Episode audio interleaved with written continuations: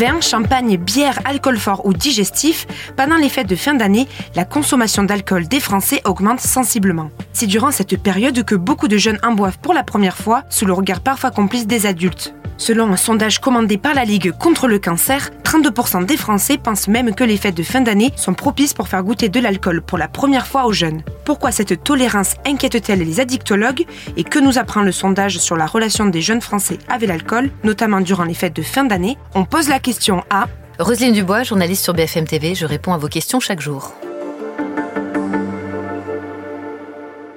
70% des personnes interrogées trouvent acceptable de faire goûter de l'alcool à leur ado mineur. C'est même un sur deux euh, qui sont prêts à faire boire un enfant de, moins de 16 ans, 30% euh, moins de 15 ans. Et toujours d'après euh, ce sondage, 41% des Français pensent que faire goûter exceptionnellement de l'alcool est sans conséquence pour les jeunes. Et ça, c'est faux, disent les addictologues. D'ailleurs, j'avais ce matin le président de la Ligue du cancer qui était étonné, qui disait qu'avec ses collègues, ils avaient été très étonnés par ces chiffres. Ils pensaient pas que c'était à ce point-là et que les parents donnaient à boire si facilement, en fait, à leurs ados, même parfois très jeunes. Est-ce que l'on sait si ces chiffres sont plus ou moins importants par rapport aux années précédentes et vis-à-vis -vis de nos voisins? Alors par rapport à avant, en 60 ans, la consommation d'alcool a beaucoup baissé. Hein. En France, ce sont les chiffres de l'INSEE. En 1960, un Français buvait en moyenne 200 litres d'alcool par an. Aujourd'hui, on est tombé à 80. Mais ça reste important. Et d'ailleurs, pour se faire une idée, euh, chaque année, en fait, on pose la question aux jeunes à l'occasion de la journée défense et citoyenneté. Ça permet de se faire une idée un peu de, la, la consommation. Et on voit que le nombre d'ados qui n'a jamais touché à l'alcool, qui n'a jamais bu une goutte d'alcool, augmente. Au début des années 2000, on était à 4,4%. Et on est passé en 2022 à presque 20% euh, d'ados qui ne boivent pas d'alcool et n'en ont euh, visiblement euh, pas envie. Ça reste quand même hein, l'alcool une des substances les plus utilisées à l'adolescence, même devant le, tabac ou, les drogues. Et par rapport à nos voisins, ben, en fait, les Français sont dans, sont dans la moyenne. Hein. On est autour de 79-80% à peu près des jeunes qui ont bu une boisson alcoolisée. Et sur la consommation récente, ceux qui ont le plus l'habitude, c'est vrai que les Français sont un petit peu au-dessus. Le sondage montre également que cette pratique comporte aussi plusieurs risques pour les jeunes. Lesquels?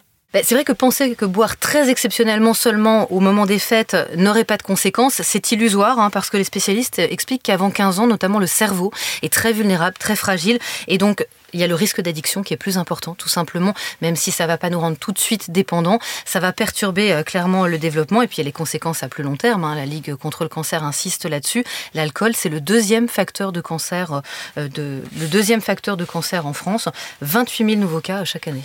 Et au-delà des fêtes de fin d'année, quel lien ont les jeunes en général avec l'alcool? Alors c'est quand même une consommation euh, importante, hein, c'est ce que montre euh, la, mission menée par le gouvernement. Euh, plus de 85% des, jeunes de 17 ans ont déjà expérimenté l'alcool.